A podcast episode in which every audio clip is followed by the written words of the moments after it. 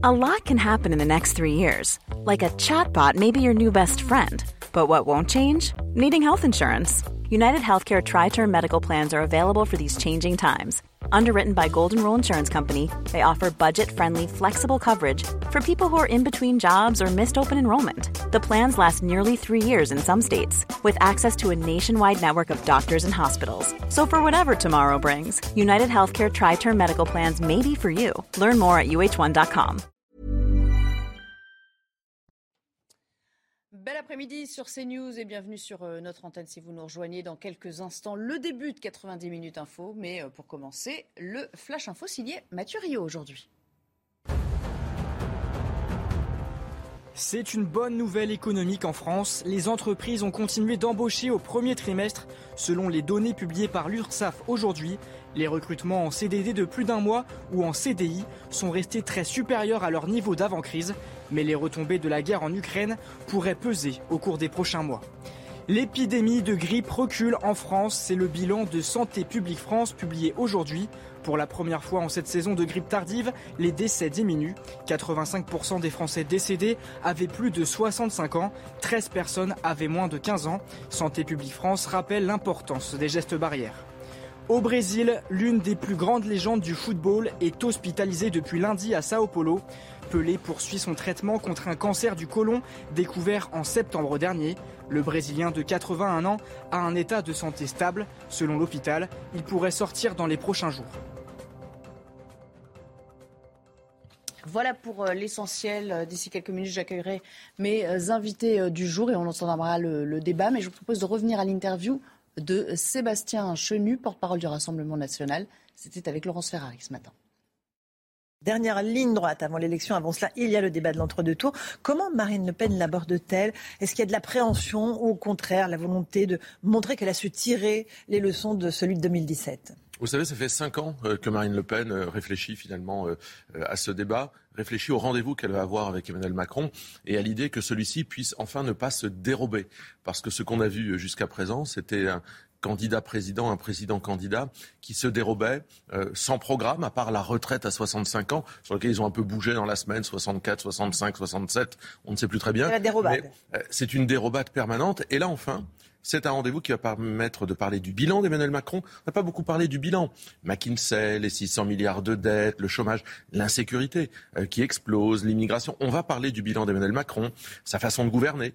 Euh, les gilets jaunes et borniers, les pompiers contre euh, les infirmières, les gens des villes contre les gens des champs. Bref, on va voir le bilan, mais aussi les projets. Parce que ce qui est intéressant, c'est de confronter les deux visions euh, de la société qu'ont euh, ces deux candidats. Et c'est vrai qu'elles sont très différentes. Encore un tout petit mot de la préparation. Comment est-ce qu'elle s'est préparée? C'était ma question. Est-ce qu'il y a eu euh, des partenaires, des sparring partners? On a dit qu'elle avait mis un énarque en face d'elle, un sosie d'Emmanuel Macron pour s'entraîner à ce débat. C'est vrai? Non, vous savez, ça fait toujours naître des fantasmes incroyables. Euh, Marine Le Pen, ça fait cinq ans qu'elle se prépare finalement, cinq ans qu'elle regarde la politique d'Emmanuel Macron, qu'elle la combat, euh, qu'elle euh, fait œuvre de proposition. Ça fait six mois qu'elle est en campagne au contact des Français. Il n'y a pas eu de sosie Elle est sereine, elle est déterminée. Il n'y a pas eu de sosie d'Emmanuel Macron. nous ne l'avons pas trouvé. Je ne suis pas persuadé que... Parce qu'il est unique euh, par définition, euh, et heureusement probablement d'ailleurs qu'il n'y en a pas deux.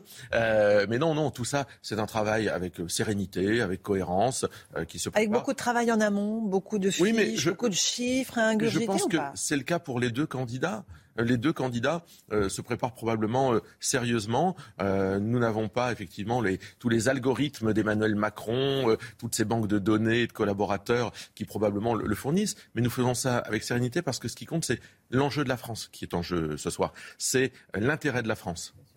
Est-ce qu'il y a des écueils qu'il faut que Marine Le Pen évite L'agressivité, on sait que les deux souhaitent un débat serein et démocratique. Parce qu'il faut, je crois, c'est en fait montrer ce qu'on souhaite soi-même, la façon dont on va présider le pays. Parce qu'il y a le programme évidemment, mais il y a aussi la capacité à présider le pays. Et on a vu Emmanuel Macron, ça a été une brutalité incroyable, un mépris des Français, jusqu'encore ces derniers jours. Hein. Il est venu dans ma circonscription la semaine dernière dire à une aide-soignante qu'elle n'était pas dans la vie réelle. Donc en fait, il y a le programme et il y a l'incarnation. Et je pense que c'est important de montrer la façon dont on souhaite gouverner, mais aussi la méthode. Marine Le Pen souhaite du référendum, souhaite la proportionnelle, souhaite donner la parole aux Français tout au long de son mandat. C'est effectivement très éloigné de ce que propose Emmanuel Macron. Et on lui rétorque sur cette volonté d'utiliser énormément le référendum, de vouloir contourner les institutions, de vouloir s'asseoir sur le Parlement, de vouloir réformer la Constitution et finalement euh, s'en affranchir. Qu'est-ce que vous répondez? Je crois que c'est totalement l'inverse en fait.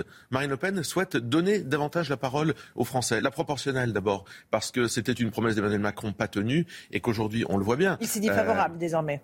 Bien sûr, euh, il est favorable à peu près à tout au moment des élections. mais on le voit bien. Il y a eu, je crois, 72% des Français qui ont refusé de voter, ou 76% des Français qui ont refusé de voter Emmanuel Macron il y a au premier tour. Donc ces Français-là, il faut bien un moment qu'ils se retrouvent représentés. Et c'est vrai que l'Assemblée nationale de demain, elle va devoir les représenter mieux. La proportionnelle, c'est nécessaire. Le référendum, on n'a pas voté en France, on n'a pas donné la parole aux Français depuis combien de temps Pour en plus, la dernière fois, ne même pas respecter leur choix. On a besoin de ce travail de rénovation de nos institutions, tout en étant euh, solidement accroché à la Ve République. Encore un tout petit mot du débat avant de passer euh, aux législatives, vous les avez évoqués. Euh, le premier thème abordé ce soir sera le pouvoir d'achat. Au tirage au sort, c'est Marine Le Pen qui va démarrer. C'est un avantage pour elle parce que c'est le thème principal, on va dire, de son programme depuis le début bah, De toute façon, c'est le hasard qui a permis que le pouvoir d'achat soit le premier thème. Mais c'est vrai que c'est la préoccupation numéro un des Français, le pouvoir d'achat. Et Marine Le Pen l'a identifié très tôt. quand elle fait ses propositions de baisser la TVA à 5,5% sur les énergies, c'est parce qu'elle a identifié très tôt que c'était euh, le thème central. Euh, vous savez, euh, aujourd'hui, on parle de l'inflation, on parle de l'augmentation notamment du prix des engrais, on parle d'une inflation incroyable sur l'alimentaire qui arrive pour le mois de juin. Mais tout ça, il faut des réponses. Et Marine Le Pen a un stock de réponses très concrètes pour améliorer le quotidien des Français. Je n'ai pas beaucoup vu Emmanuel Macron travailler sur cette question du pouvoir d'achat, à part le pouvoir d'achat des plus riches pendant ces années que nous n'avons pas. Il propose un chèque alimentation hein, qui avait été déjà voté il y a plusieurs mois et pas mis en, œuvre, un chèque alimentation qui devrait aider euh, les plus modestes à, euh, je ne sais pas à quelle hauteur il se montrera. Mais c'est pas très sérieux. À, boucler les fins de mois. Sincèrement, c'est pas très sérieux. Emmanuel Macron a empilé les taxes pendant notamment sur les énergies. Euh, ensuite, il donne il distribue des petits chèques. Résultat, 600 milliards de dettes. C'est pas très sérieux non plus, ça. Donc, créer des chèques pour payer des taxes, c'est quand même un non-sens économique. Nous, on veut des mesures pérennes qui dure dans le temps, qui épaule les gens, notamment euh, la TVA euh, qui pourrait être supprimée totalement sur 100 produits de première nécessité tant que l'inflation est importante. Pour tout le monde, hein, sur. Bien euh, sûr, bien sûr, pour tout le monde, y compris les classes moyennes. Revenu minimum. oui, y compris les classes moyennes, parce que les classes moyennes, elles commencent à être de plus en plus appauvries. Donc, ce qu'on veut, c'est des mesures sérieuses. C'est pas distribuer de l'argent du contribuable à tout va, parce que ça n'a pas de sens. Ce soir, l'un et l'autre vont pointer les changements de cap euh, de leur adversaire sur le voile. Est-ce que Marine Le Pen a changé d'avis? Elle a dit J'ai écouté les Français. Moi, je suis contre le port du voile, dit-elle, mais je ne suis pas insensible au discours d'une vieille dame qu'elle avait rencontrée dans le fils s'est battu pour la France. Il va y avoir un changement de cap là-dessus ou pas? Vous pouvez adoucir votre projet? Écoutez, nous, notre combat, il est contre l'islamisme. Donc, on va commencer par fermer les mosquées radicalisées. On va euh, euh, arrêter euh, les financements de l'islam radical. tout ça, on va le mettre en place. Et il y a la question du voile. Et on va faire une loi parce que le voile islamique, le hijab, c'est la revendication visible de cet islam radical. Donc, il y aura une loi et le Parlement décidera, comme pour toute loi, la façon dont elle s'applique, les contours de celle-ci. Et vous savez, le Parlement sait très bien faire les choses. Le Parlement c'est très bien interdire les représentations d'idéologies qui sont interdites sur notre territoire. Donc elle ne disait pas la vérité. Marine Le Pen, quand elle disait, ça me fait réfléchir, je ne suis pas insensible au discours de cette vieille dame. Bien sûr qu'elle est Comment vous faites la différence entre bah le voile islamique et le voile que porte une dame bah Parce que celui, le voile islamique, le hijab, vous savez, il suffit d'aller euh, sur Google, regarder euh, comment il est, ce qui, est, ce qui le définit. Et eh bien, vous voyez que ça n'a rien à voir. C'est impossible euh, de faire la différence. Ah non, je crois pas. Vous savez, on a bien fait la différence à travers la loi sur le fait de pouvoir sortir, donner un laisser-passer, mettre la ceinture de sécurité porter un masque. On peut le faire. donc vous avez proposé une loi qui interdit le voile islamique, mais pas le voile qui interdit le voile islamique, parce que c'est le voile islamique que nous combattons. comment vous euh, ferez la différence Nous, nous définirons. Ah non, nous allons définir ce qu'est le voile islamique tout, tout, aussi simplement que nous allons définir ce qu'est l'islamisme. Ben, il suffit, je vous dis, de regarder le hijab. Le, hijab, c'est un voile qui vous entoure le visage totalement, qui vous insère le visage. Non, c'est le foulard dont vous parlez. En réalité, c'est le foulard pour des dames âgées. Ce qu'il faut bien comprendre. Ah, donc ça sera en fonction de l'âge Non, non, non, parce que c'est souvent les dames âgées qui portent un foulard. Euh, ce qu'il faut bien comprendre, c'est que le, le hijab, le hijab, le hijab, c'est l'instrument de l'islamisme. Il faut une loi pour le combattre. Et donc, nous allons faire tomber ce foulard islamique, ce hijab. Donc pas de changement de, cap là-dessus, on est d'accord. Euh, les, éclaircissements de Marine Le Pen euh, à suivre pour ce soir. Le troisième tour, Jean-Luc Mélenchon s'invite euh, dans l'entre-deux tours en demandant aux Français de l'élire Premier ministre, évidemment, en, le, en portant ses députés à la majorité à l'Assemblée nationale. Est-ce qu'il a raison de s'inviter comme ça dans l'entre-deux tours et d'appeler les Français à l'élire? C'est contraire à notre Constitution, Premier ministre. Tout ça n'a pas beaucoup de, sens en fait, c'est pas très rationnel, mais euh, en fait, avant le troisième tour, euh, peut considérer que les législatives sont dans un troisième tour, mais enfin, c'est pas ça normalement dans nos institutions. Il y a le second tour. Donc, on va déjà passer le second tour. On va déjà demander aux Français de faire un choix de société. Et puis, M. Mélenchon fera le choix qu'il voudra. S'il veut la retraite à 65 ans ou plus, eh ben, il votera pour Emmanuel Macron. S'il considère que c'est un mauvais choix de société, pour Emmanuel bien compris, puisqu'il a même dit qu'il pourrait être Premier ministre de Marine Le Pen si les Français faisaient ce choix. Donc, finalement, il met Marine Le Pen et Emmanuel Macron, sans quoi il a raison d'ailleurs, sur le même plan. Ce sont des républicains tous les deux. Et là-dessus, il ne choisit pas. Mais c'est le choix de société derrière qui s'impose. Et bien sûr que M. Mélenchon se battra pour avoir des députés euh, insoumis à l'Assemblée nationale. S'il y avait la proportionnelle, d'ailleurs, ce serait probablement beaucoup plus simple. Donc c'est deux choix de société qui s'imposent à nous. M. Mélenchon nous dit qu'il ne choisit pas entre les deux, mais qu'il veut devenir le Premier ministre de l'un des deux. C'est un peu incohérent. En tout cas, il y a trois blocs euh, identifiés le bloc Emmanuel Macron, le bloc Marine Le Pen et le bloc Jean-Luc Mélenchon. Il a raison de vouloir peser. Éric Zemmour, lui aussi, souhaite une grande coalition des droites de tous les patriotes afin de bâtir une majorité aux législatives. Il tend la main au Rassemblement national, au LR, euh, dit-il, qui refuse le macronisme et à debout la France de Nicolas Dupont-Aignan. Que dites-vous au Rassemblement national? Non, mais nous, on veut dépasser cette union des droites. Je crois qu'on a eu déjà ce débat au premier tour. On veut dépasser. Non, mais là, concrètement, il y a accord pour les euh, législatives avec.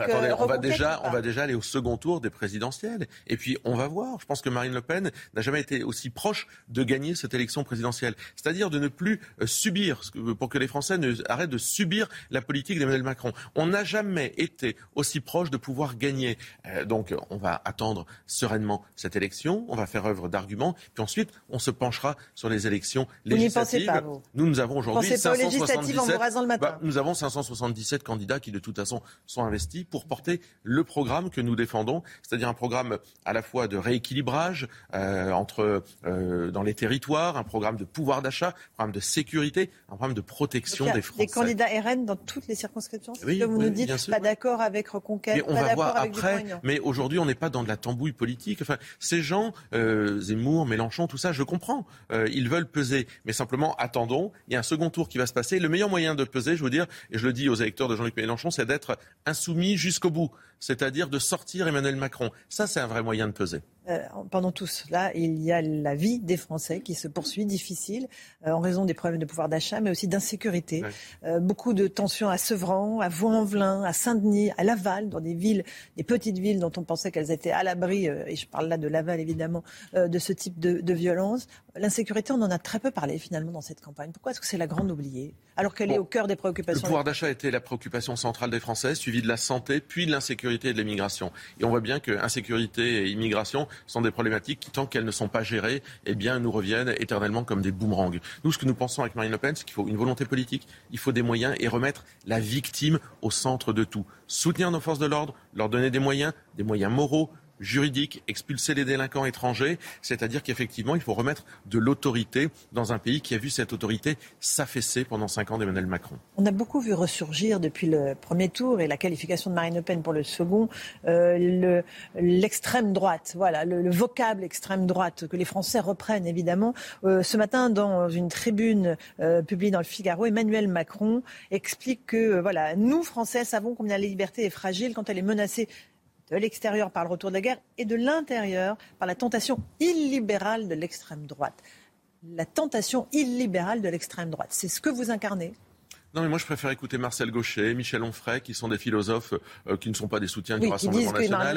euh, Henri Guénaud, qui dit que Marine Le Pen a, a, euh, un projet qui est parfaitement conforme à la Constitution. Mais surtout, ce que disent ces, ces philosophes et ce que dit euh, Marcel Gaucher, qui va à l'inverse de ce que dit Emmanuel Macron, c'est que euh, la liberté, euh, c'est pas le laisser faire, c'est pas la dérégulation permanente. C'est au contraire choisir et organiser. C'est ce que dit Marcel Gaucher. La liberté, c'est choisir et organiser. C'est ce qu'on attend des hommes et des femmes politiques. C'est pas donner tout pouvoir à McKinsey, euh, au marché, etc. Et c'est ça le régime d'Emmanuel Macron. C'est un pouvoir dérégulé, extrêmement libéral, pour le coup ultra-libéral. Et moi, je crois que je préfère effectivement une candidate qui protège les Français et qui euh, les respecte aussi parce qu'on a manqué de ce respect, de cette bienveillance pendant cinq ans. Mais qui est d'extrême droite Marine Le Pen est-elle d'extrême droite? Non, mais enfin, c'est un des... je crois qu'il n'y a pas un Français qui pense, à part quelques journalistes ou quelques militants politiques de très mauvaise foi, il n'y a pas un Français qui pense que Marine Le Pen euh, est d'extrême droite. Enfin, ça ne correspond à aucun des critères de ce qu'est l'extrême droite. Donc Marine Le Pen, c'est une républicaine, une patriote, et son projet, il est républicain, populaire, social et patriote. Parce que le mot illibéral, ça veut dire c'est un régime où les dirigeants sont élus démocratiquement, mais où ils s'en prennent aux libertés. C'est là aussi une des peurs agitées par euh, le camp d'Emmanuel Macron, enfin, que vous vous en preniez aux libertés, que vous contourniez la Constitution, enfin... et que finalement vous installiez un régime quasi autoritaire. Non mais sans prendre aux libertés. Emmanuel Macron, dans sa bouche, ça résonne quand même bizarrement. Lui qui a enfermé les gens, lui qui a euh, privé, qui a viré des, des, des soignants d'hôpitaux, enfin sans prendre aux libertés. Pendant la pandémie, qui a fait hein, taper pardon. sur les gilets jaunes avant. Euh, lui qui a envoyé la police contre les pompiers. Enfin, je veux dire, s'il y a bien quelqu'un qui a fait régresser les libertés, la loi Avia euh, aussi qui euh, empêche sur le net aussi de pouvoir s'exprimer. Voilà bien quelqu'un qui a été, qui a contraint les Français, qui a touché à leur liberté dès qu'il a pu le faire et qui aujourd'hui euh, renvoie ceci euh, à ses opposants politiques. Emmanuel Macron est un candidat plastique, c'est un candidat des algorithmes, un candidat qui est métallique, froid, qui n'a pas aimé les Français, qui n'aime pas les Français et qui ne sait pas les protéger. On a besoin d'exactement l'inverse. Sébastien Chenu était l'invité de la matinale. Merci d'être venu. Dans un petit instant, on reprend notre débat, mais avant, euh, puisqu'il est 15h45, on retrouve Mathieu Rio pour le Flash Info. Le président du Conseil européen, Charles Michel, en déplacement à Kiev, au cœur de l'Europe libre et démocratique, selon ses propres mots sur Twitter. Il s'est ensuite rendu à Borodianka où des massacres sont imputés à l'armée russe. Voici ce qu'il écrit. À Borodianka comme à Boutcha et tant d'autres villes en Ukraine, l'histoire n'oubliera pas les crimes de guerre qui ont été commis ici. Fin de citation. La Finlande va-t-elle rejoindre l'OTAN pour se protéger contre une éventuelle invasion russe? Le Parlement finlandais commence à en débattre aujourd'hui. La candidature du pays est très probable malgré les derniers avertissements de Moscou. La Russie menace de déployer des renforts nucléaires dans le nord en cas d'adhésion à l'OTAN. Au Vatican, une foule impressionnante ce matin sur la place Saint-Pierre. C'était la première audience générale du pape depuis le début de la pandémie, c'est-à-dire depuis plus de deux ans sur cette place. Vous le voyez sur ces images, des milliers de catholiques ont fait le déplacement pour rencontrer le pape François quelques jours après Pâques. Mes invités du jour pour m'accompagner tout au long de ce débat. Bonjour Antoine de Tournemire. Je rappelle que vous êtes directeur de l'Audience e-Réputation. Merci d'avoir répondu à notre invitation. À vos côtés, Pascal Jalabert, éditorialiste Bonjour. politique. Bonjour Pascal. Georges Fenech est là également, consultant. Merci d'être resté avec nous, Georges. Et puis Lou Vialet. Bienvenue à vous également. Bonjour, vous êtes essayiste. Alors avant d'évoquer le débat de ce soir, comment contourner l'incontournable? Un mot sur un chiffre ou plutôt sur un pourcentage, plus 36%. 36% de demandes d'asile effectuées au premier trimestre. Frontex qui tire le signal d'alarme. Les flux de clandestins aux frontières de l'Union européenne sont les plus élevés observés depuis 2016. Et donc, en parallèle, je vous le disais, la demande d'asile repart à la hausse. En trois mois, le phénomène connaît des évolutions qui n'ont rien à voir avec les cas des, des, Ukrainiens qui sont bénéficiaires, vous le savez, d'un statut de, de, protection internationale tout à fait à part. Pour comprendre ce dont il s'agit, regardez ce reportage, le tout mis en image par Mario Bazac. Depuis le mois de janvier en France, le nombre de demandes d'asile a augmenté de 36% par rapport à la même période l'an dernier. 28 405 demandes ont été formulées auprès de l'Office français pour la protection des réfugiés et des apatrides. Cette hausse s'inscrit dans un contexte général de reprise des flux migratoires. Le nombre de franchissements illégaux des frontières vers l'Union européenne est même le plus élevé depuis six ans. Plus de 40 300 franchissements détectés depuis le mois de janvier, soit 57% de plus qu'il y a un an. Une augmentation qui n'est pas la conséquence de la guerre en Ukraine. Le nombre de réfugiés ukrainiens n'est pas pris en compte par l'Agence européenne de protection des frontières. Les routes retracées par Frontex sont majoritairement empruntées par des Syriens et des Afghans via les Balkans, par des Nigériens et des Congolais en Méditerranée orientale, et par des Marocains et des Guinéens depuis l'Afrique occidentale. Du côté des demandes d'asile, les évolutions les plus spectaculaires concernent celles effectuées par les Géorgiens, plus 445%, les Albanais, plus 248%, suivis par les Turcs et les Bangladais. Mais c'est l'Afghanistan qui reste le premier pays de provenance des demandeurs d'asile. Louis, allez, je vais démarrer euh, avec vous. Euh, évidemment, ce thème, il n'a pas été prépondérant dans euh, la, fin de campagne. Hein. on sait, ça, ça s'est entrechoqué aussi avec l'actualité qui nous a percuté un, peu de plein fouet en, Ukraine notamment, et puis bien sûr la crise subconséquente des, du pouvoir d'achat. néanmoins, est-ce que vous mettriez un petit billet sur le fait que ça figure ce soir dans le débat, ce thème de l'immigration? Et à la lumière de ces, de ces chiffres, de ces statistiques, c'est un hasard de calendrier, hein, évidemment. On verra ce que les deux candidats euh, ont envie d'aborder et peut-être euh, peut-être le feront-ils. En revanche, vous vous souvenez très bien que le début de cette campagne avait commencé sur la thématique migratoire, imposée notamment par le candidat Zemmour, lorsqu'il était encore pseudo-candidat. Et ce dont on s'aperçoit aujourd'hui, c'est finalement cette résurgence de ce qu'il y avait avant la guerre en Ukraine, c'est-à-dire la crise à nos frontières. La crise qui est en fait, vous connaissez peut-être ce terme d'art de crise, qui est en fait notre voisinage, de à la fois le sud de la Méditerranée et l'est de la Méditerranée, qui est composé de, de pays voisins qui sont tous excessivement fragiles notamment depuis les révolutions arabes, les conditions économiques et sociales se sont considérablement dégradées. Et ce qu'on est en train de voir, c'est aussi la résurgence, les conséquences de la guerre en Ukraine qui font monter les prix des denrées alimentaires et qui provoquent un certain nombre de famines et de tensions sociales, mais aussi ce qu'on avait à la base, c'est-à-dire en gros un voisinage qui est en train de s'effondrer, des tensions à nos frontières. Je pense l'Algérie, le Maroc, qui sont dans des tensions formidables en réalité depuis des mois, et on n'en parle pas à cause de notre actualité. Et donc on est en train de voir finalement euh, ce qui était caché par l'actualité immédiate, c'est-à-dire la crise formidable qu'il y a à nos frontières, notamment au sud. Avec, pour en terminer là, ce qu'il y avait juste avant la guerre en Ukraine, c'était ce fameux sujet, vous vous souvenez peut-être, où les pays du Maghreb, Tunisie, Maroc, Algérie, refusaient le rapatriement de leurs migrants et en gros les laissaient au bon soin des Français en refusant de signer les papiers de, réception de ces migrants-là. Malgré les freins qui ont été mis euh, par le gouvernement, avec en supprimant notamment 50% euh, des visas ou 30% pour. Il y avait une escalade des tensions, il y avait eu des mots de part et d'autre, notamment sur l'Algérie. Et ce problème, peut-être on, on, en parlera ce soir, en effet, parce que si on ne trouve pas un modus vivendi avec les pays de la Méditerranée, eh bien ce chiffre-là, il sera doublé l'année prochaine. Même question, Pascal Jalbert, avec euh, peut-être ce, petit bémol. Est-ce qu'on peut dire raisonnablement que déjà la crise des denrées alimentaires a un impact sur ce genre de demande? Attention parce qu'il y a quand même un effet rattrapage par rapport à la crise du Covid hein, qui avait bloqué les flux. Et puis il y a un effet Afghanistan. Hein. N'oublions pas que les talibans ont repris Kaboul quand même au mois d'août 2021. Euh, donc forcément, ce sont aujourd'hui ben, des, milliers d'Afghans qui de nouveau euh, quittent leur pays. Euh, il est clair que beaucoup de pays aujourd'hui, alors on a cité le Niger, mais il y a aussi le Soudan, il a même l'Égypte, sont dépendants d'importations de blé, de denrées alimentaires, et que l'Ukraine est un des très gros fournisseurs.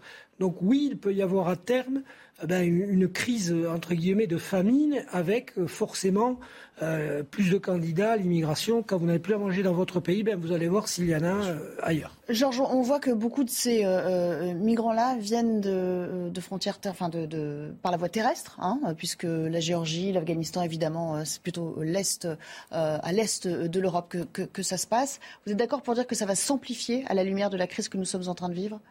Qu'il faut s'attendre à une explosion encore plus euh, importante Depuis 2015, euh, qui a vu effectivement la crise migratoire prendre des proportions euh, jamais vues auparavant, avec notamment le, conflit en Syrie.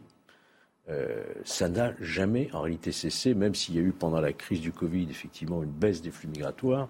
Mais attention, il ne faut pas tout confondre. Il y a l'immigration régulière, on ne parle pas de ça. Hein.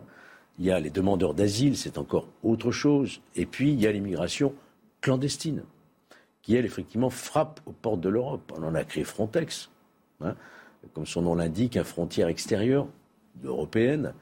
On a créé cette agence qui, au départ, avait très peu de moyens, en réalité, très peu de volonté, et qui, aujourd'hui, euh, a pris euh, quand même une plus grande dimension On parle de 10 000 agents quand même euh, pour jusqu'en 2027. Il y en a à peu près 3 ou 4 000 aujourd'hui qui sont, qui sont opérationnels avec des moyens importants, environ 700 millions d'euros.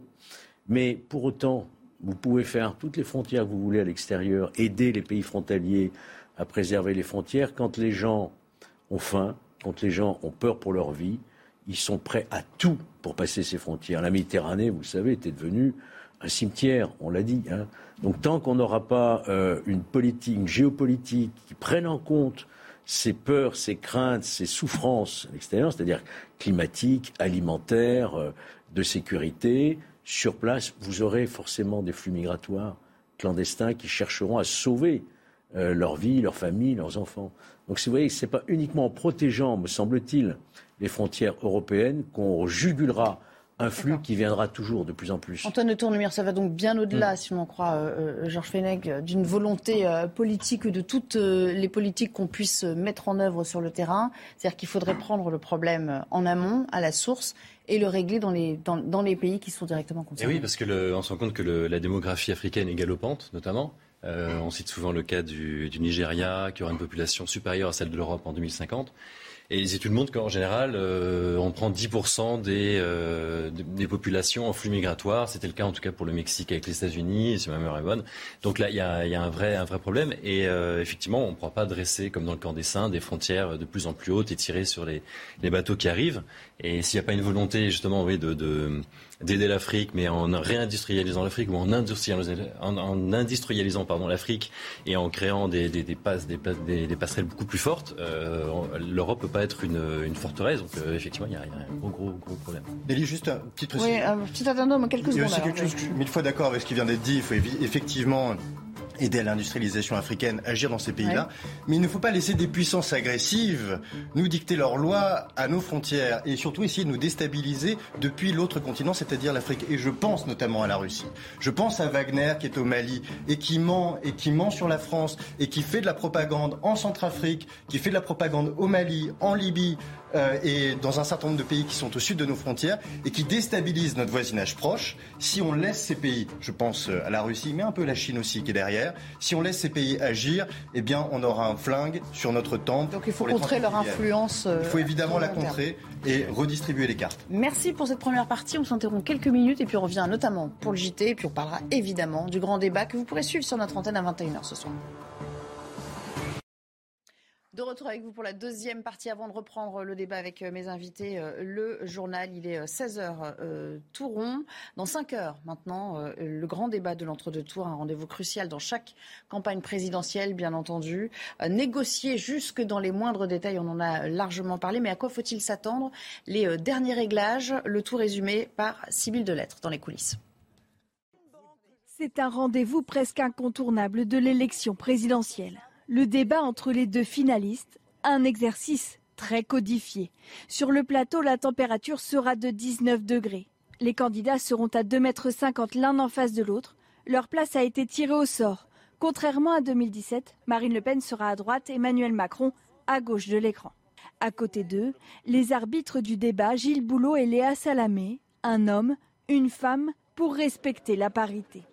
Le premier et le dernier mot seront pour Marine Le Pen. C'est le résultat d'un tirage au sort également qui a aussi désigné l'ordre des huit thèmes abordés. Place donc au pouvoir d'achat pour ouvrir le débat, puis ils évoqueront l'international, le modèle social, l'environnement, l'attractivité française, la jeunesse, la sécurité et l'immigration, et enfin les institutions. Côté réalisation, peu de plans de coupe sur le candidat qui ne parle pas sont prévus. Ils seront comptés en régie pour respecter une stricte égalité. D'ailleurs, un représentant de chaque candidat sera présent dans la régie. La confrontation entre Emmanuel Macron et Marine Le Pen doit durer 2h30 comme en 2017. Elle débutera ce soir à 21h. Et figurez-vous qu'à 4 jours, 4 jours maintenant du scrutin, beaucoup se disent encore indécis. Alors qu'ont-ils précisément sur ce rendez-vous pour euh, se faire euh, une opinion? On leur a laissé la parole. Finalement, je ne pense pas que le débat puisse changer le sort de l'élection. Je crois que la vie est déjà décidée. Ceux qui sont convaincus de foutre Macron à la porte, c'est déjà fait. Je n'attends rien et je n'espère rien. J'espère... Euh, Juste qu'ils vont pas dire trop de conneries. J'ai pas besoin du débat parce que je vais pas aller voter pour un candidat, je vais aller voter contre un candidat. Un coup d'œil à la situation en, Ukraine. Un accord a été trouvé avec la Russie concernant un couloir euh, d'évacuation de civils depuis Mariupol pour les femmes, les enfants ainsi que les personnes âgées. C'est la vice-première ministre ukrainienne qui l'a confirmé euh, elle-même. Il s'agit d'ailleurs du euh, premier accord de ce type, puisque vous saviez, tout était bloqué depuis, depuis samedi. Ce corridor, il est établi depuis la ville de Zaporizhia. Le quotidien des Ukrainiens sous les bombes, alors que l'offensive russe s'intensifie, vous le savez, dans le sud-est, notamment autour de Zaporizhia. Certains habitants sont coincés entre les camps russes et ukrainiens, précisément sur la ligne de front. Écoutez le témoignage d'une rescapée euh, dans ce récit signé Mathilde Moreau. En constatant les dégâts, Tania évoque un miracle. Dimanche, elle faisait la vaisselle avec sa fille d'une vingtaine d'années lorsqu'une roquette est tombée dans sa cuisine. Ces énormes morceaux de métal étaient si lourds. Je ne sais pas comment on n'a pas été tué. Depuis quelques jours, les missiles pleuvent au-dessus de son village, coincé entre les deux camps ukrainiens et russes. Désormais, Tania et sa famille ne veulent plus prendre de risques. Il y a de plus en plus de bombardements. Alors on écoute et si on entend une roquette qui approche, on arrête tout et on va à la cave. On y reste sans rien faire jusqu'à ce que ce soit à nouveau calme. Mais impossible selon eux de quitter leur terre. Ils n'ont pas les moyens de fuir. Ils doivent donc apprendre à vivre avec au loin le bruit incessant des bombardements. Et puis cette question, euh, les joueurs de tennis russes et belarusses seront-ils bannis du tournoi de Wimbledon au sortir de, l'été? Le Kremlin a réagi à, des euh, informations de la presse britannique. Une telle mesure, bien que non confirmée euh, pour l'heure, serait de l'aveu même de Moscou, inacceptable. Explication depuis Londres de notre correspondante Sarah Menaï. Dans la lignée des tensions entre Londres et Moscou, le Grand Chelem britannique pourrait devenir le premier tournoi à interdire de compétition individuelle les joueurs russes et biélorusses en raison de l'invasion en Ukraine. Alors pour l'instant, pas d'annonce officielle, il s'agit d'une rumeur, une rumeur tout de même confirmée par le New York Times et par le très sérieux Times ici en Grande-Bretagne. On attend donc dans les prochaines heures l'annonce officielle de l'organisation du tournoi. Cette décision exclurait de fait de nombreux joueurs majeurs, puisqu'actuellement 4 Russes se trouvent dans le top 30, et notamment le numéro 2 mondial, Danil Medvedev, l'un des favoris de la compétition, le russe de 26 ans qui a remporté au mois de septembre dernier l'US Open. Le tableau féminin de Wimbledon pourrait lui aussi être chamboulé, et on l'a dit, c'est une première, puisque jusqu'ici les tournois qui devaient être organisés en Russie et en Biélorussie avaient été annulés. Mais les joueurs avaient été autorisés à participer à d'autres compétitions internationales sans mention de leur pays ou de leur drapeau. Et aujourd'hui, Wimbledon pourrait frapper un coup fort en devenant le premier tournoi à les bannir complètement de compétition. Voilà pour l'essentiel. Reprise du débat, toujours avec mes euh, invités. Dans, quelques heures, un autre débat. On le sait, Emmanuel Macron se prépare à, à l'Elysée. De la rigueur euh, extrême. Euh, il faut maîtriser ses nerfs. Ça va être toute la difficulté de l'exercice pour, pour l'un comme pour l'autre. Pourtant, évidemment, le, président sortant semble rompu à l'exercice. Bonjour, Samis Faxi. Vous êtes à l'Elysée où on imagine qu'il affine les derniers détails avec son, son équipe. Est-ce que vous avez quelques infos? Vous avez pu glaner quelques infos confidentielles pour nous Bonjour Nelly. Oui, écoutez, il a fini, il peaufine même les dernières, alors ce qu'on nous dit, les dernières punchlines euh, qu'il devrait euh, envoyer face euh, ce soir à, Marine Le Pen lors, de ce débat qui est évidemment très attendu. Là, il est avec Alexis Collère, le secrétaire général de l'Elysée, avec qui il a préparé, préparé ce, débat. Du côté de, de l'Elysée et du côté des équipes de campagne, on nous explique eh qu'Emmanuel Macron est concentré, il est serein, mais il ne sous-estime pas sa rivale. Il le sait, Marine Le Pen de 2022 ce n'est plus Marine Le Pen de 2017. Il a, il dit en tout cas, il l'a expliqué à son entourage. Elle a sans doute euh, beaucoup plus travaillé ces dossiers que c'était le cas en 2017. Et donc, il faut qu'il prenne cette candidate euh, au sérieux. On nous explique aussi eh bien, que un, un, débat réussi sera un débat où le président eh bien, ne commet pas de faute, pas de, pas de petites phrases qui pourraient euh, crisper ou qui pourraient froisser un électorat, par exemple à gauche, dont il va avoir besoin pour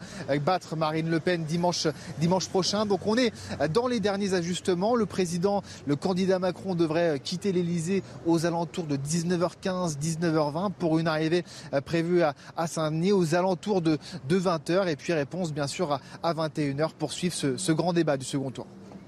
Beaucoup, Samis Faxi. On retrouvera Elodie Huchard euh, dans d'ici quelques minutes. Elle nous attend elle, du côté de la plaine Saint-Denis où tout va se jouer tout à l'heure. Georges Fenech, euh, la pression, elle est, elle est quand même sur Emmanuel Macron ce soir C'est lui qui va être euh, un peu observé parce qu'il faut qu'il fasse euh, attention à la fois à défendre son bilan, pas trop sortir de ses gonds, pas passer pour arrogant ou, ou méprisant. Ça peut vite se retourner contre, contre celui qui paraît le plus agressif, ce genre d'exercice. Oui, moi je pourrais comparer dans le domaine du sport. Il y a un favori et un challenger. Le favori, c'est Emmanuel Macron. Il a gagné le premier round, enfin première manche, il y a cinq ans, de manière absolument manifeste, évidente.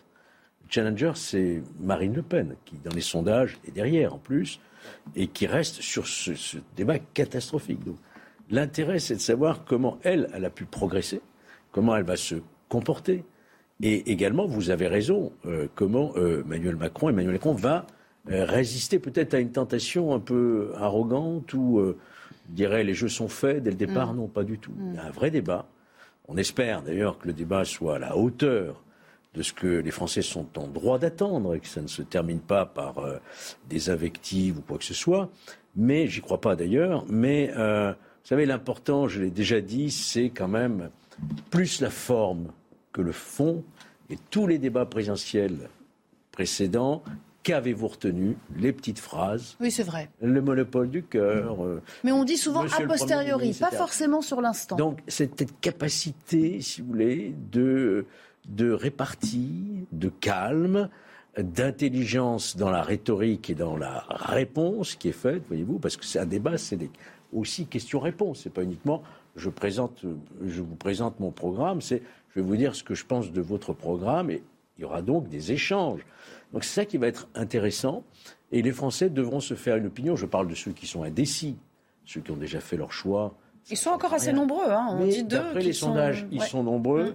Et l'indécision, bah, elle sera tranchée par la confiance, je pense, de, de, celui ou celle qui aspirera le plus justement cette confiance de devenir euh, de prendre la destinée du pays. Donc Pascal Jalabert, en gros, hmm. euh, euh, montrer une forme d'aplomb, au-delà de défendre euh, son programme, son bilan, ses idées, c'est la présidentiabilité du personnage qui compte, comme à chaque on, fois. On sait que la forme est aussi importante que le fond, notamment la stature qu'on peut donner. On, se souvient de, de, Ségolène Royal qui avait attaqué Nicolas Sarkozy de façon très virulente sur le handicap. Sur le moment, certains avaient dit bravo, elle est courageuse. Et en fait, non. C'est que Nicolas Sarkozy avait gardé son sang-froid et lui qui avait une réputation d'énervé entre guillemets, soudain s'est retrouvé comme le plus sage des deux. Donc euh, oui, les postures sont importantes. Euh, il y a une particularité sur, euh, sur ce débat, c'est la situation politique dont on a hérité après le premier tour, c'est que il s'agit moins de convaincre des indécis entre les deux candidats que des indécis entre vais-je voter ou ne vais-je pas voter Vais-je choisir un candidat ou mettre un bulletin blanc Donc on a cette situation particulière qui peut inciter les deux candidats à rester sur la défensive. Emmanuel Macron, comme ça a été dit, à ne pas apparaître comme trop sûr de lui, euh, trop hautain et trop, euh, trop libéral, trop, trop à droite, parce qu'il y a quand même besoin de voix de gauche. Et Marine Le Pen, euh, ben elle, il faut qu'elle rattrape le handicap d'il y a cinq ans, donc elle risque aussi d'être sur la défensive même si on peut attendre que sur l'immigration, quand même, elle attaque et qu'Emmanuel Macron, sur l'économie à l'international, envoie quelques pics. Louis est-ce qu'on n'attend pas euh, trop de ce genre euh, de rendez-vous? Est-ce qu'il n'y a pas une attente qui est peut-être un peu excessive par rapport à ce que ça donne? Et euh, il peut y avoir, parce que c'est long hein, en plus ce genre, de débat, une forme de, lassitude, voire de désintérêt. On peut tomber vite dans, quelque chose d'un peu soporifique avec, avec le temps. Je suis d'accord avec vous. Je pense que les Français qui attendent le pugilat quinquennale euh, seront déçus. En réalité, on a quoi? On a les deux candidats qui font le match retour. La dernière fois, euh, ils avaient tout à gagner chacun. Euh, ils avaient peu, d'expérience en responsabilité, sauf pour Emmanuel Macron. C'était un match, quoi. C'était un match, tout était à faire. Mmh. Maintenant, ils ont tous les deux tout à perdre, d'une certaine manière. Pour l'un, c'est la présidence de la République, c'est son récit personnel. et pour l'autre, eh bien, c'est la poursuite de sa carrière politique. Et moi, je reprends un peu, je suis tout à fait d'accord avec ce qui vient d'être dit, c'est-à-dire que euh, si Emmanuel Macron se montre trop arrogant, il va donner évidemment des points à Marine Le Pen. Si Marine Le Pen essaye d'attaquer sur le bilan, elle ne pourra pas y aller très très fort puisqu'elle s'est montrée comme une femme de consensus. Donc moi, je, je prédis, euh, on peut s'engager un petit peu, prendre les paris au pire on perd. Hein. Je prédis qu'il ne se passera absolument rien, si ce n'est, si ce n'est, on a quand même remarqué une campagne où euh, la candidate Le Pen a très peu parlé en réalité. Elle a très très peu parlé. Et comme ça, elle a remonté énormément de points. On peut se dire que dans un débat de 2h, 2h30, sans, sans, sans prendre trop de risques, elle va être obligée de parler.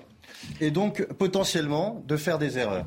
Donc, euh, moi, je m'imagine plutôt euh, un match où il ne se passera en effet rien du tout, potentiellement une petite surprise verbale euh, du côté de l'adversaire de Emmanuel Macron. Donc du, du, une forme de match euh, qui se neutralise quand même un petit peu. Qui se neutralise, mais euh, l'adversaire d'Emmanuel Macron nous a nous a habitués à un certain nombre de, de, de sorties verbales euh, auxquelles on n'était pas à temps, on n'était pas prêt. de Tournemire pour compléter euh, ce, j'allais dire le tableau. Mais ouais, déjà fort ouais. brillant.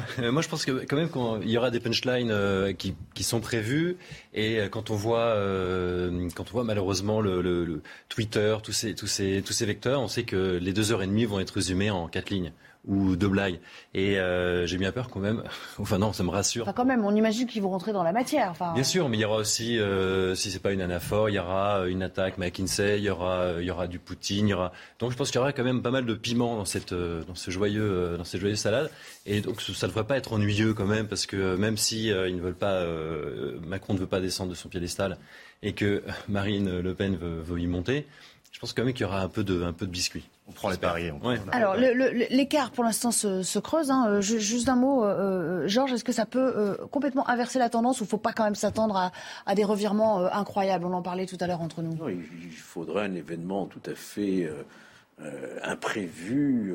Dans l'actualité Ah, d'accord. Non, mais pour ce soir, il faudrait ouais. vraiment que l'un des deux s'effondre complètement. J'y crois pas du tout. Je pense que il y aura beaucoup de monde derrière sa télévision ce soir. C'est quand même un duel. Les Français aiment les duels. C'est la finale, pour reprendre euh, la formule sportive. C'est une joute, quoi. C'est une joute. On adore ça. Hein, c'est la mmh. confrontation directe, mmh. euh, sans intermédiaire, parce que nos deux journalistes qui vont animer le débat vont simplement vérifier les temps de parole. Je pense pas qu'ils ont un rôle excessif. Hein.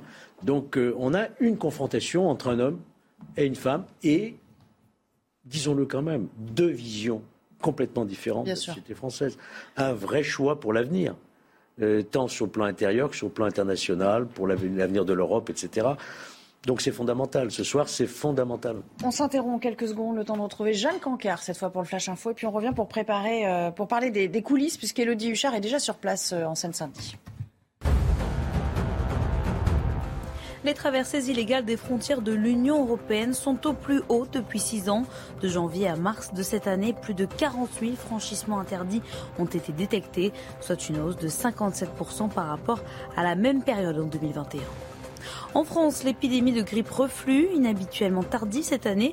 Elle est aujourd'hui en baisse. C'est le bilan que dresse aujourd'hui Santé publique France, qui appelle toujours à préserver les gestes barrières, même si pour la première fois cette saison, les décès diminuent. Ces derniers mois, 85% des Français qui en sont morts avaient plus de 65 ans. Ce soir pourrait être le grand soir du sacre pour le PSG. En Ligue 1, les Parisiens vont tenter de décrocher leur dixième titre national. Une condition à cela qu'ils fassent mieux à Angers que l'Olympique de Marseille contre Nantes. L'occasion de faire oublier leur raté de cette saison. En Ligue des Champions, le PSG avait été éliminé en huitième de finale contre le Real Madrid. Je vous parlais de ces euh, derniers préparatifs à la plaine Saint-Denis. Ce sont les studios où sera enregistré euh, ce soir le, le, les débats. Enfin, sera diffusé en direct le, le débat d'entre-deux tours. Élodie Huchard, bonjour. Vous êtes euh, sur place. Alors, on sait évidemment beaucoup de choses déjà sur, euh, sur le décorum, sur ce qui a été euh, négocié en coulisses, sur l'ordre aussi des thèmes abordés. Mais en gros, peut-on dire qu'ils sont tous fin prêts? Les entourages commencent à arriver déjà? Eh bien, ils sont fin prêts, évidemment. Et puis surtout, derrière moi, les choses se préparent parce que tout a été négocié, tout est millimétré, évidemment, de la disposition sur le plateau aux prises de parole, au thème. Évidemment, alors pour vous parler un petit peu des coulisses, Emmanuel Macron, dans son coin, a eu plusieurs demandes. La première, notamment, c'était d'avoir un plateau plus moderne qu'en 2017. Donc, il y aura pour la première fois des tables séparées. D'un côté, les deux journalistes qui vont animer le débat. Et puis, chaque candidat aura son petit bureau, la température réglée à 19 degrés pendant tout le débat. Et puis, surtout, l'équipe du candidat candidat Macron a souhaité qu'il y, qu'il y ait des plans d'écoute. C'est-à-dire que quand Marine Le Pen prendra la parole, vous apercevrez les réactions d'Emmanuel Macron et inversement, ça peut être très intéressant aussi pour guetter les réactions des uns et des autres d'un candidat qui pourrait euh, s'agacer un petit peu trop euh, sur sa chaise. Et puis évidemment, Emmanuel Macron, on le sait, euh, il se prépare. Un de ses conseillers me disait hier, je le cite, il est très concentré, il gère bien son temps, c'est un bon élève, mais pas le bon élève qui se met à travailler trois jours avant. Comprenez qu'évidemment, le président de la République est concentré depuis quelques jours, lui qui jongle entre la préparation de ce débat et puis évidemment les tâches qui incombent à sa fonction. Vous l'avez dit avec vos invités, ça reste un enjeu important. Ce débat, c'est 2h30 en plateau, 2h30 sur le fond, sur la forme, où il faut rester concentré. Et puis pour reprendre ce que disait euh, Georges Fenech, on entend beaucoup dans l'entourage des deux candidats les métaphores sportives en expliquant que la préparation pour un débat euh, comme celui qui va avoir lieu dans quelques heures, c'est comme quand on se prépare à un marathon. Il faut avoir tout géré, à la fois la force mentale, mais aussi la résistance physique. Merci beaucoup, Elodie, pour ces dernières précisions. On vous retrouve évidemment euh, en fin d'après-midi, alors qu'on s'approchera évidemment de, l'heure fatidique. Et puis cette tribune d'Emmanuel Macron intitulée Ma France. Enfin, ils sont tous les deux signataires d'une tribune, mais on va s'intéresser à, celle du président sortant. Est-ce que vous, que vous l'avez lu les uns et les autres? Vous en avez pris connaissance Et bien, tenez, pour ceux qui l'ont pas parcouru, un petit résumé et puis on en débat ensemble. Jamais je ne me sens plus français que lors des Marseillaises. C'est par ces mots qu'Emmanuel Macron s'est exprimé aux Français. Dans une tribune publiée ce mardi dans le Figaro, le président a exposé sa vision de la France. La France est un mouvement parce qu'elle se fonde sur la libre adhésion à des valeurs et déborde toute définition figée. Notre nation n'a jamais craint de s'enrichir des singularités de ceux qui la composaient, des apports de ceux qui l'ont rejointe, des cultures de ceux qui viennent de quelque part. Pour le candidat Macron, est français celui pour qui l'égalité est un principe intangible et la fraternité un socle incontournable. La France a inventé les droits de l'homme et je souhaite qu'elle continue de porter ce combat qui suppose à la fois de respecter notre Constitution et de nous inscrire dans l'Union européenne, le Conseil de l'Europe et le respect de nos engagements internationaux. Concernant ses priorités pour le prochain quinquennat s'il est réélu, Emmanuel Macron promet de renforcer le pacte armée-nation. Je veux faire des cinq années à venir, cinq années qui réhabilitent l'engagement. Si les Français me font confiance, les réserves citoyennes, armées, police, gendarmerie seront doublées. Préserver la culture française et transmettre son histoire est une nécessité pour Emmanuel Macron. L'école sera ainsi au centre de ses projets.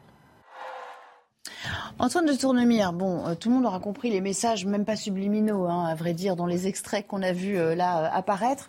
néanmoins, moi, je, l'ai parcouru effectivement comme vous. J'ai trouvé que par moments, c'était un peu littéraire. Est-ce que ça, ça perd pas un petit peu de sa capacité, sa force d'impact en étant aussi littéraire pour s'adresser au, oui, mais maximum ça, ça, lui donne un peu de, ça, ça fait un peu gaulien quand même. On est, on a Maintenant, le président unanime qui fait. Il y a une plume, hein, indéniablement derrière, euh, derrière il y a une Plume. Après, moi, je, par rapport à De Gaulle, je pense qu'il y, a quand même beaucoup, d'embrouilles. C'est-à-dire que euh, c'est toujours ça en même temps avec des paradoxes. Euh, il, y a, il, y a, je sais pas, il y a 30 paradoxes. Il y a on peut être fier d'être profondément breton, profondément français, profondément européen. Mais il faut s'ouvrir. Mais voilà, et, ça c'est le discours de Brest d'il y a quelques années. Il y, a, y, a tout, il y a tout et son contraire. Donc effectivement, c'est ramasse tout. Il y a le steak frites de, de Roussel. Il y a les chapelles, euh, les chapelles pour la pour l'électorat de droite. Il y a, il y a tout, il y a, il y a tout. Et il y a un truc bizarre, c'est euh, je euh, je ne suis pas français par hasard. pour vous, ça paraît rien. Ouais. Moi, je suis, je suis français par hasard. J'y peux rien. Je, on peut être même. Je pense que même Maurras disait qu'il était français par hasard. Donc, je comprends pas. Il y a plein de voilà de, de complexités un petit peu artificielles qui font partie un peu du personnage, un discours voilà un petit peu hmm. artificiel, mais qui ramasse tout et ça marche. Et vous, Le Vialet, qu'en avez-vous pensé? J'ai pensé que c'était un discours qui lui ressemblait beaucoup et euh, qu'en fait il parlait de lui. C'était un peu Macron caméléon qui nous fait la France euh, au self-service. Alors il y a cinq ans, euh, la France, c'était, il n'y avait pas de culture française. Il y a cinq ans, c'était l'occasion de draguer un certain nombre de communautés. Et là, évidemment, il y a une communauté nationale, il y a un universalisme, il y a un discours qui tempère presque vers le chevènementisme, un petit peu le, le nationalisme républicain, si on veut dire ça comme ça un peu rapidement.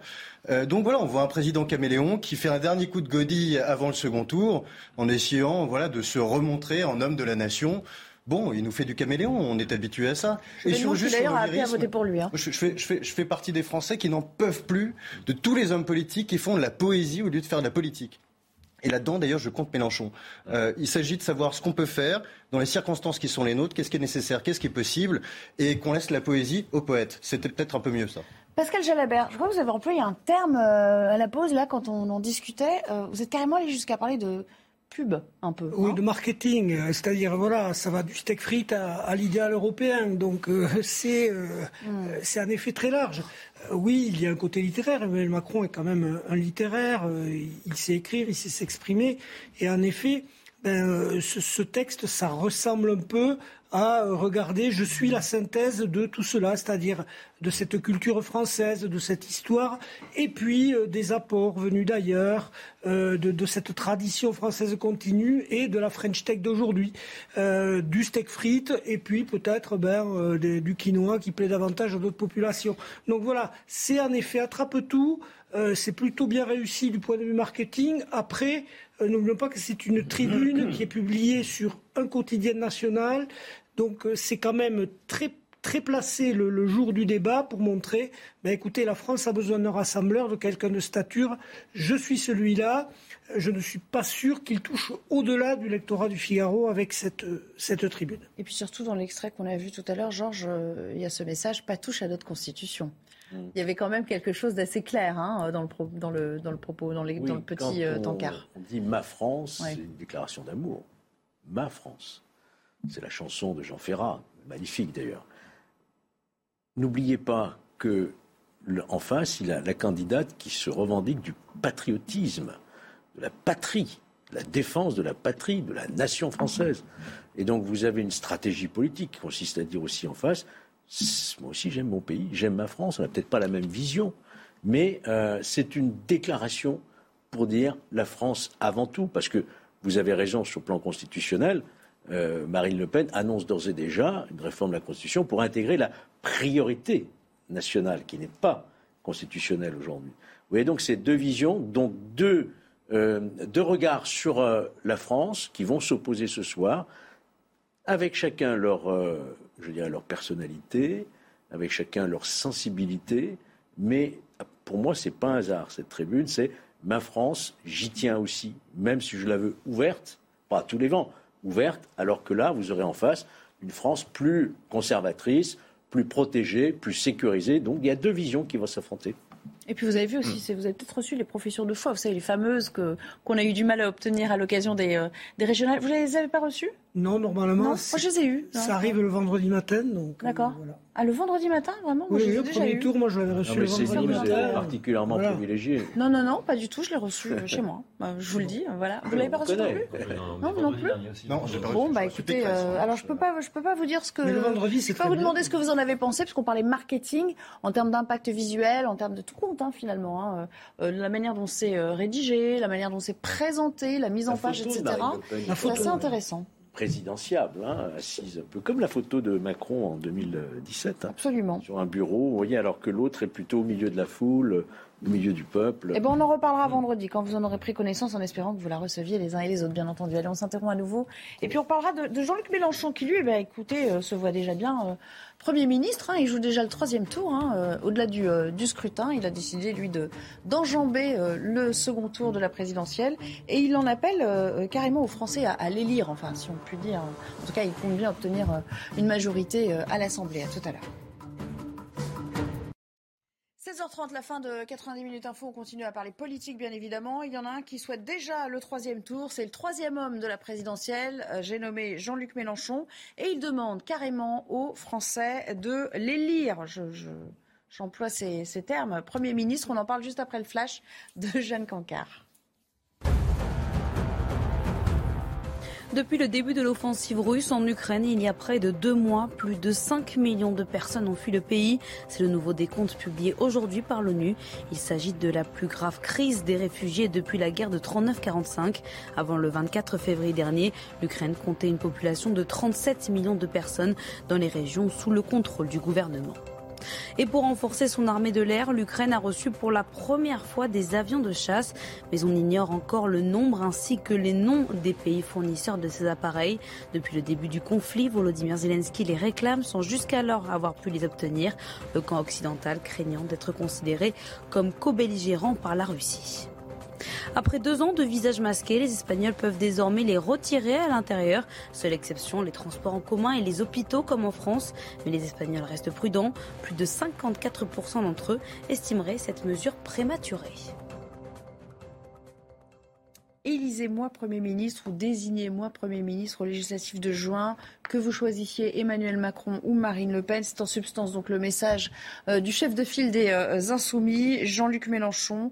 Euh, je vous rappelle qu'il a rassemblé au soir du premier tour 21,95% des voix. On va l'écouter sans l'expliquer sur, sur cet appel qu'il lance à nos concitoyens. Je demande aux Français de m'élire Premier ministre je leur demande, pour m'élire Premier ministre, d'élire une majorité de députés insoumis. Insoumis et Union populaire. Et j'appelle tous ceux qui veulent rejoindre l'Union populaire, c'est-à-dire l'essentiel de son programme, à se joindre à nous pour cette belle bataille. Pascal Jalbert, c'est intéressant quand même euh, l'utilisation de ce, de ce terme délire. Il le dit par deux fois. Euh, il connaît trop bien euh, nos institutions et la Constitution pour savoir que c'est pas le terme adéquat, mais il le fait évidemment à dessein. Oui, il le fait à dessein, mais il y a un détail qui ne doit pas lui échapper, c'est que les élections législatives, ce n'est pas une élection, ce sont 577 mhm. élections par circonscription. Or, comme le soulignait François Ruffin, le député insoumis, il y a un énorme trou euh, dans la raquette de, la France insoumise, en fait deux, deux énormes trous. Le premier, c'est le monde rural, qui n'a pas, voté Jean-Luc Mélenchon. Donc du coup, ces électeurs sont concentrés sur un petit nombre de circonscriptions. Donc ils risquent de gagner en effet beaucoup plus de circonscriptions que ce qu'il en a avec des scores plus importants mais ça fait pas une majorité. ne pas en ailleurs et ça ne fait pas la majorité. Deuxième trou dans la raquette, c'est euh, la qualité de, ces candidats sur le terrain. Il faut quand même rappeler qu'aux élections intermédiaires, municipales, régionales, départementales, les candidats de la France insoumise ont été balayés, y hmm. compris par d'autres candidats de gauche, notamment dans les fiefs de gauche, que sont euh, l'Occitanie, l'Aquitaine, la Bretagne. Donc il part quand même avec deux handicaps qui le contraignent à faire une union avec l'ensemble de la gauche, Là, ça peut devenir plus intéressant. Reste à savoir ce que, fort de leur capital, qui représente quand même trois fois le score des autres partis de gauche, les insoumis sont prêts à céder en termes de circonscription et en termes de petites concessions sur le programme, au moins localement. Donc, est-ce qu'il y a une stratégie d'aller voir circonscription par circonscription, là où on peut faire une alliance, là où on peut ne pas mettre de candidat, là où on peut jouer une primaire? Ça, c'est maintenant qu'on va vite le voir intéressant comme analyse, mais c'est vrai que c'est beaucoup plus complexe que ce qui est euh, dit comme ça un petit peu euh, à l'emporte-pièce. Évidemment, on précise qu'il y a un accord qui est en train d'être passé, euh, a priori, avec, avec Fabien Roussel, hein, mais est-ce que ça suffira? Et puis, comme toujours, la gauche s'organise très tard et se met jamais d'accord pour les grands scrutins, le Violet. C'est intéressant que ça, se fasse maintenant et, et, pas il y a deux semaines. Pas n'importe quelle gauche, la gauche qui vénère Fidel Castro et qui dit la République c'est moi la gauche euh, d'un bonimenteur en fin de carrière qui a cessé de pourfendre la Ve République et qui en appelle maintenant en règle de la Ve République pour survivre. Donc cet homme euh, a fait des tournées boulées dans sa carrière et celui-ci n'est pas l'un des moindres. Ce que je vois surtout, c'est que pour sauver le système démocratique, puis c'est ce qu'il prétend faire, en fait, il veut nous plonger dans une crise démocratique. Au premier tour, on a eu deux blocs qui sont arrivés en tête. Il faut respecter le suffrage universel, ou alors on est un républicain façon Castro et pas euh, façon Clémenceau. Donc il veut nous entraîner dans une C'était La République en marche. Il mérite un groupe à l'Assemblée nationale. Sera-t-il majoritaire ou non On le verra, ça dépend des présidentielles. Le Front National, le Rassemblement National mérite évidemment eh bien, un groupe à l'Assemblée nationale qui se contente de sa place de, troisième homme de la République, ou alors peut-être une place pour lui qui devienne le président de l'EHPAD des bonimenteurs de la vie politique oh française. C'est un bon rôle pour lui. Eh, vous allez vous, faire des amis, vous, aujourd'hui, sur Twitter. Hein. Écoutez, pour quelqu'un qui a cessé de dire n'importe quoi pendant toute sa carrière en faisant euh, sortir de l'OTAN, enfin, la, nationalisation, en veux-tu, voilà, le communautarisme, l'islamisme, ça va deux minutes en réalité. Est-ce qu'il y, a une forme de contradiction euh, c'est un admirateur de Castro, que c'est un homme pour lequel la République, c'est lui et personne d'autre. On, respecte le suffrage universel. C'est un talent quand même. Oui, c'est très bien. Est-ce qu'il est y a une forme de contradiction à, convoquer, à invoquer euh, les institutions de la cinquième quand on prend de la sixième, ou au fond il fait avec ce qu'il a, parce qu'il ne peut pas changer les choses. Avec le mensonge notamment. C'est un grand, un grand. Non mais il fait avec ce qu'il a, il a ça à sa disposition aujourd'hui. Cette dynamique qu'il a eue, cette visibilité, parce que. Mais votre constat, il est aussi sévère que celui de Louvialet ah moi je suis assez sévère parce que effectivement on pardonne beaucoup à Mélenchon parce que euh, il a il a un vrai un vrai style oratoire Mm. mais sur le terrain quand il soutient euh, les, les les Maduro les, Les Chavez machin c'est Oui, pas de, de ce côté-là, D'accord. ses positions Que là, internationales restent un handicap, mais il il a quand Bien même sûr. réussi à imposer sa notion de vote efficace. Alors certes, les, les- les autres candidats de gauche y ont bien contribué, parce qu'ils n'ont pas brillé par leur talent. Donc il- voilà, euh, à vaincre sans péril, on triomphe sans gloire. Mais il n'empêche qu'aujourd'hui, c'est quand même le- lui qui a les clés d'éventuels accords à gauche pour les Mais législatives. pour faire quoi Pour suivre la Constitution Pour faire la sixième République Pour Mais non, utiliser la mais cinquième non. Euh, Quand Cet Lionel homme- Jospin Allez, a fait Georges, on vous a pas entendu. D'accord. Euh, Georges, c'est vrai que c'est- intéressant aussi le timing, parce que alors lui, il fait, il fait fi du débat, euh, il fait fi de l'issue du, euh, du scrutin présidentiel. Euh, Il y a un petit côté, bon bah moi je, je, je me fiche de tout ce qui se passe. Euh, je pense euh, avant tout euh, à la suite. C'est très Jean-Luc Mélenchon ça aussi. Oui. Le Premier ministre, on le sait, n'est pas élu. Le Premier ministre, il est nommé par le président de la République. C'est un pouvoir personnel du président de la République. Il n'y a pas besoin de contre-saint, il le nomme. Mais attention, si on est dans un régime présidentiel, on est aussi dans un régime parlementaire, on est dans un régime hybride en réalité. Le président de la République, il ne peut nommer que un Premier ministre qui a la confiance et la majorité à l'Assemblée nationale. C'est Mais ça vous le qu'il est- voyez remporter la majorité? c'est ça qu'il est en train de nous dire. Donc, Ouais. Il y a une certaine logique. Ouais. Nous gagnons les législatives, nous allons à Matignon. C'est les trois périodes de cohabitation que nous avons déjà vécues sous Mitterrand, Jacques Chirac, avec, euh, avec Jospin, Balladur. Ouais. Ce sont des périodes de cohabitation. Sauf que l'histoire de la Ve République nous a appris qu'un président de la République élu, le lendemain, vous avez une législative, il a sa majorité. Les gens ne vont pas voter différemment deux Donc il mois aura pas de après. grande surprise. Ok. Donc, voilà. Et d'ailleurs, le meilleur exemple, c'était Emmanuel Macron en 2017. Il n'a pas de parti ou pratiquement pas. Et il se retrouve avec 300, Non, plus de mais 300 Georges, députés. petite Allez, merci. nuance, c'est toujours plus difficile euh, la deuxième fois. C'est-à-dire que François Mitterrand en 1988 a eu une Merci. majorité très courte et, pas- et Nicolas Sarkozy a perdu une cinquantaine de On va devoir euh, arrêter de parler politique deux secondes pour euh, s'intéresser à ce dernier sujet que je voulais vous soumettre, c'est la délinquance sur le champ de Mars. Alors rien de très neuf, euh, on, on- on connaît un peu le phénomène, mais ça gâche la magie évidemment de la capitale pour euh, les touristes euh, qui euh, ont recommencé à, à venir. Les riverains aussi s'en sont émus. Quelques images avec Kinson. Le Champ de Mars est un arrêt incontournable pour les touristes, mais la plupart avec lesquels nous avons discuté ont vite déchanté. Je me sens un peu en insécurité. On ne sait jamais, quelqu'un peut vous voler quand vous prenez une photo ou quand vous vous arrêtez. C'est un sentiment bizarre, mais je m'y habitue. Un sentiment d'insécurité qui gâche la magie de leur séjour. Sollicités, interpellés par les vendeurs à la sauvette, arnaqueurs aux jeux de hasard, des touristes se sentent oppressés, voire menacés. J'ai entendu beaucoup d'histoires comme ça. Les gens chez moi parlent de ces gens qui vendent des objets dans la rue, donc je m'y attendais. Mais c'est un sentiment particulier.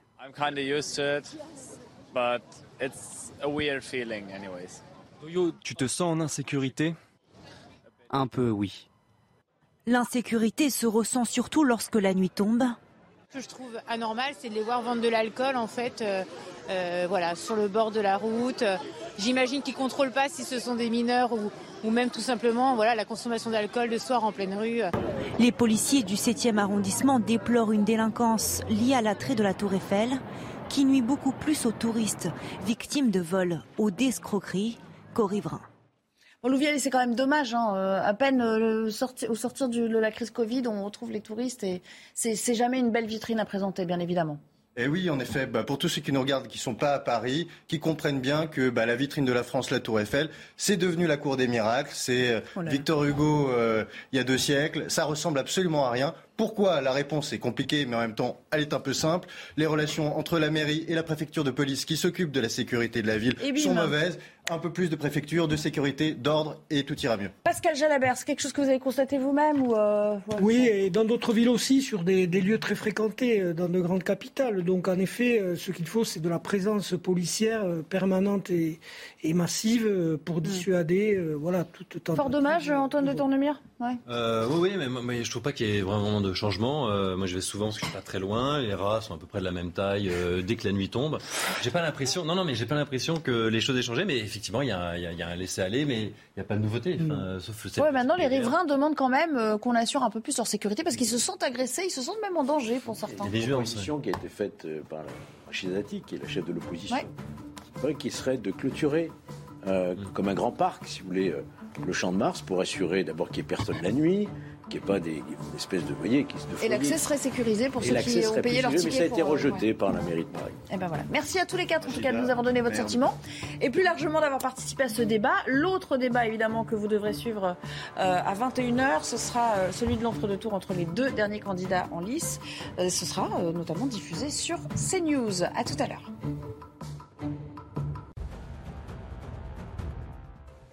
C'est officiel, Wimbledon exclut les joueurs russes et biélorusses du tournoi de 2022.